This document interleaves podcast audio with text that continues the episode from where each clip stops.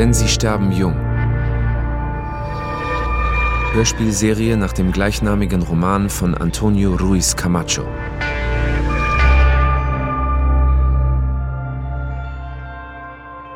Folge 6 Besserer Breitengrad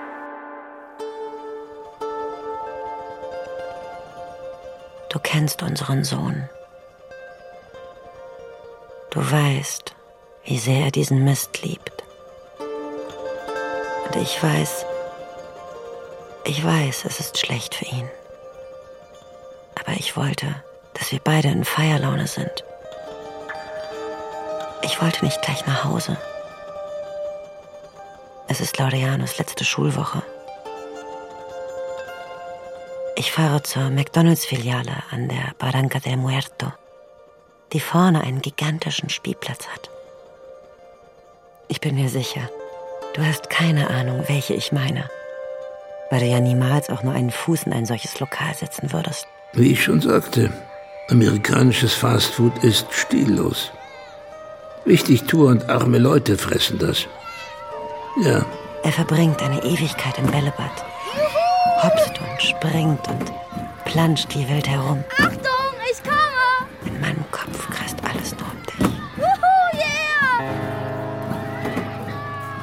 Vier Wochen sind vergangen, seit wir uns zum letzten Mal gesehen haben.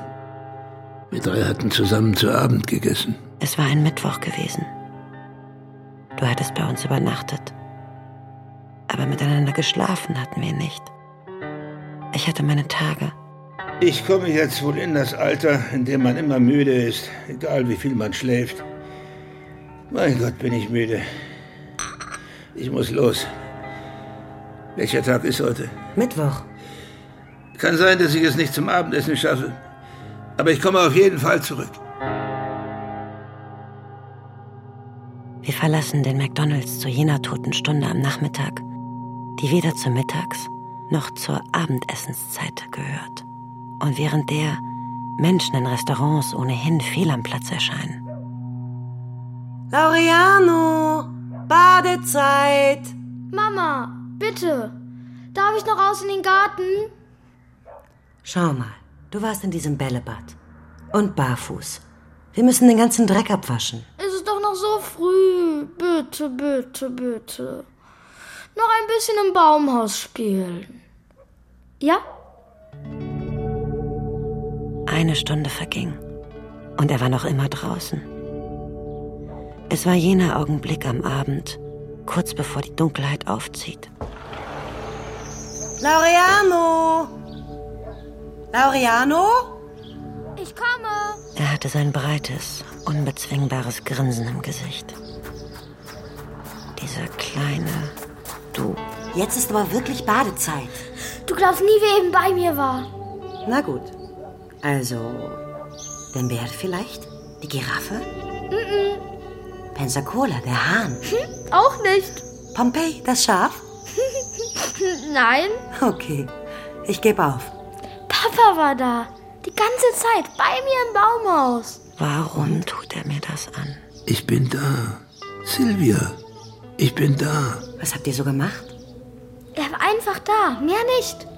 So, ab ins Bad jetzt. Genau. Ab ins Bad. Die Ohren waschen. Du musst mir die Ohren waschen. Die Ohren? Papa hat gesagt, die sind eklig. Sag das nochmal. Papa hat meine Ohren überprüft und hat gesagt, die müssen aber dringend mal gewaschen werden. Er hat deine Ohren überprüft im Baumhaus? Ja, Zeig mal her. meine Fingernägel und Zähne sind sauber, sagt Papa. Aber ich soll mir die Zähne besser putzen. Ja, klar. Das letzte Mal, als er dich erwähnte, war vor zwei Wochen. Er wusste bereits, du würdest nur ein paar Nächte in der Woche zu Hause verbringen, ihn hin und wieder zur Schule fahren. Ich hielt es noch nicht für nötig, deine Abwesenheit zu thematisieren. Wann kommt Papa zurück? Willst du noch etwas Limonade? Mama, Er musste länger verreisen, wegen seiner Arbeit. Sehr weit weg. Weiter als sonst. wohin denn? Nach China. Wohin denn in China? In eine kleine Stadt im Süden. Fast ein Dorf. Da sind die Straßen noch nicht einmal geteert und der Flugplatz ist so klein, dass pro Woche nur ein Flugzeug landet. Wie heißt denn die Stadt? Ich kann mich nicht erinnern. Habe ich auch zum ersten Mal gehört. So, jetzt iss mal deinen Obstsalat. Zeigst du sie mir auf meiner großen Weltkarte? Ich wusste, eines Tages würdest du für immer gehen.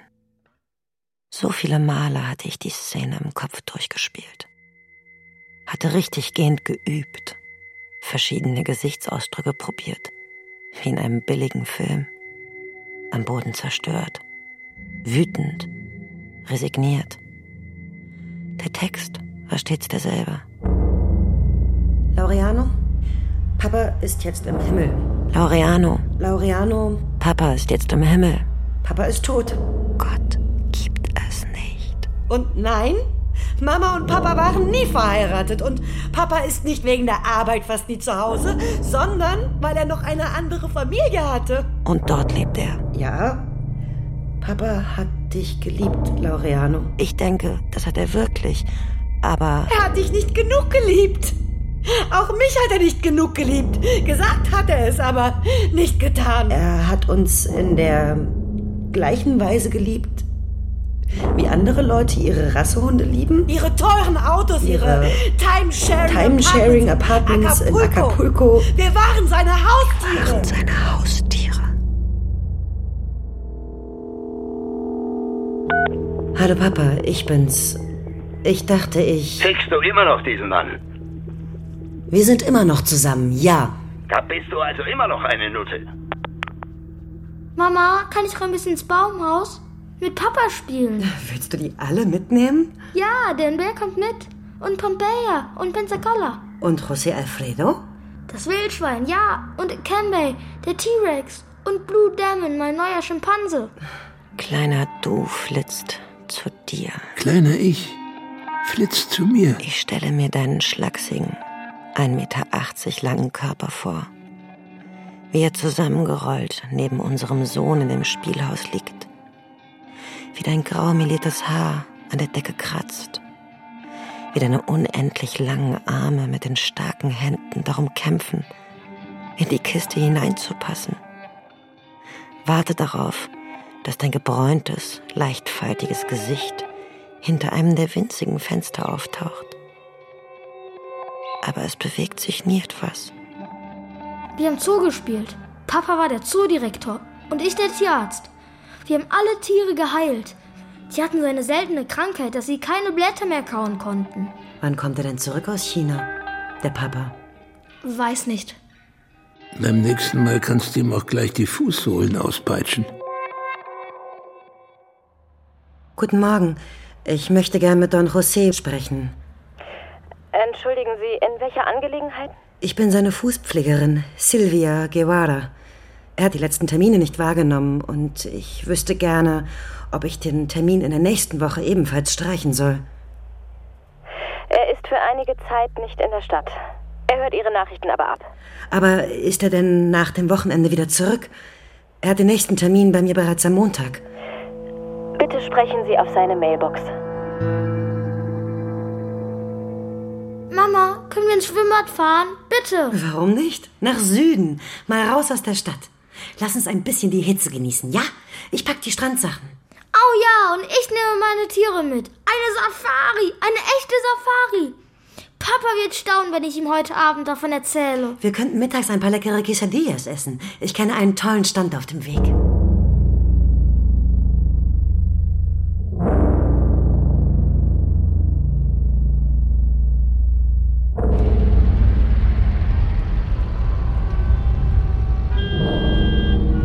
Das Verkehrsgewühl auf der Periferico wird immer dichter, je weiter wir in Richtung Süden fahren.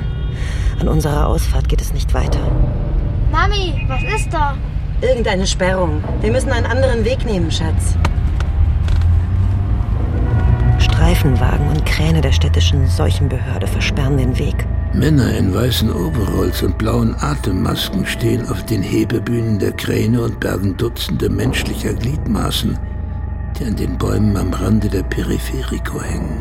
Abgetrennte Arme und Beine von Körpern hängen wie Früchte in den Bäumen. Faule Früchte, die niemand pflücken will. So etwas hast du noch nie gesehen. Oder? In der Zeitung darüber gelesen. Du fragst dich bestimmt, ob meine Gliedmaßen auch dabei sind. Bist du deshalb abgehauen? Ich will verdammt noch mal wissen, wo du bist. Mama, aber was machen die Leute mit den Masken da? Nichts. Halt dir die Augen zu. Halt dir das Handtuch vors Gesicht sofort und nimm es erst wieder runter, wenn ich es dir sage. Wir können nicht nach Guanabaca fahren. Zum Schwimmen, da gehen wir trotzdem. Wann kann ich das Handtuch wieder runternehmen? Es kratzt und mir ist heiß. Dein Herz wummert wie ein Ghetto-Blaster.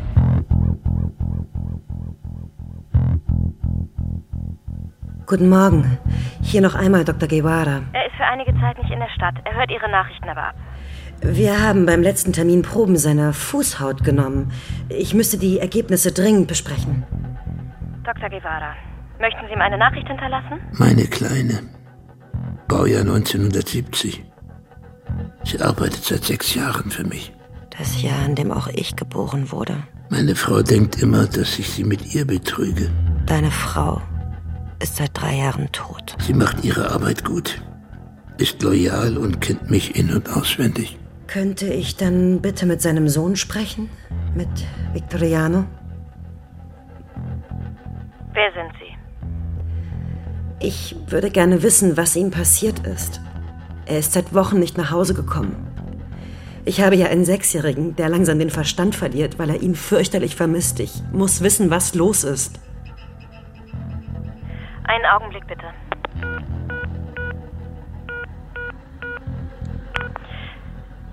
Können Sie mir Ihre private Telefonnummer geben? Er meldet sich in einer halben Stunde. In Ihrem eigenen Interesse rate ich Ihnen dann zu Hause zu sein. Deine Beine zittern. Mir ist schlecht. Eine halbe Stunde lang. Statt eines Anrufs klingelt es an der Tür. Mama, ich gehe raus. Martin kommt sehr nach seiner Mutter. Er ist auf ganz andere Weise hübsch. Er ist älter als du. Sieht aber jünger aus. Er sieht mich schweigend an. Warum kommt Martin? Und nicht Victoriano, dein Ältester? Wie alt ist er? Sechs. Trägt er unseren Namen? Du kennst deinen Vater nicht wirklich. Oder, Martin? Ihr seid mir vollkommen egal. Ich bin hier wegen meiner Familie. Wegen deiner Familie? Ich muss wissen, ob Laureano unseren Namen trägt. Seinen Namen. Macht das irgendeinen Unterschied? Es gibt Leute, die sich um euch kümmern können. Das hängt von deiner Antwort ab. Du brauchst dich nicht um uns zu kümmern. Ich habe nicht angerufen, um um Hilfe zu bitten. Ich will nur wissen, wo dein Vater ist. Bitte. Martin, ich muss wissen, was mit ihm passiert ist. Was ist mit mir passiert? Dieser kleine Ficker. Er ist am letzten Donnerstag im Mai auf dem Nachhauseweg von der Arbeit entführt worden. Wir wissen nichts über seinen Aufenthaltsort, aber es gibt Beweise für die Entführung. Welche? Wenn Laureano nur deinen Namen trägt, dann ist er nicht in Gefahr. Jedenfalls in keiner großen. Andernfalls müssen wir schnell handeln. Wir? Dann müsst ihr so schnell wie möglich aus dem Land fliehen. Warum? Unser Wir? Eure Sicherheit wäre gefährdet. Und nicht nur eure, Dein Wir? sondern auch die Sicherheit meiner Familie. Seiner Kinder und Enkel. Ich verstehe nicht. Wir können es uns nicht leisten, dass noch andere Mitglieder der Familie entführt werden. Wie in einem Traum. Verlangsamt. Schokoladenartig. Erdbeerig. Milchschäkig. Pommes frittig. Geburtstagskuchenartig. Es tut mir leid, Das meint er nicht so. aber ich meine es ernst. Wir können hier nicht weg. Ich habe meine Praxis, Hypotheken, ein Auto. Ich kann das nicht einfach alles stehen und liegen lassen und abhauen. Dann bist du also berufstätig und alleinerziehend, ja? Wie rührend, ein echtes Vorbild. Jetzt weiß ich, dass du nur aus Liebe mit ihm zusammen warst. Oder war es der Sex? Der kleine Ficker. Dein Vater hatte recht. Du bist so ein Versager. Ich lasse ihn einfach sitzen.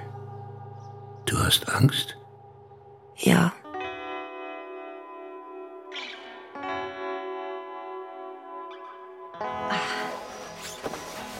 Es ist eng im Baumhaus. Es riecht nach heißem Plastik. Mama, was machst du denn hier? Ihr umarmt euch. Ich lasse ihn nie wieder los. Ich lass dich nie wieder los. Das wollte ich immer schon mal machen. Ich habe mich nie getraut. Das ist toll, Mama. Laureano, Ja, Mama? Wenn du Papa das nächste Mal siehst, Jetzt sieht er aus wie der Mann, der eines Tages sein wird. dann sag ihm, ich vermisse ihn. Ich sehe ihn müde über das Gras gehen. Als seien die Tiere, die er trägt, echte lebende Kreaturen. Als sei die Entfernung zwischen dem Baumhaus und unserem Haus unermesslich groß geworden. Eine samtige dunkelblaue Nacht. Ohne jeden Schrei. die sich wie gestohlen anfühlt von einem besseren Breitengrad der Erde.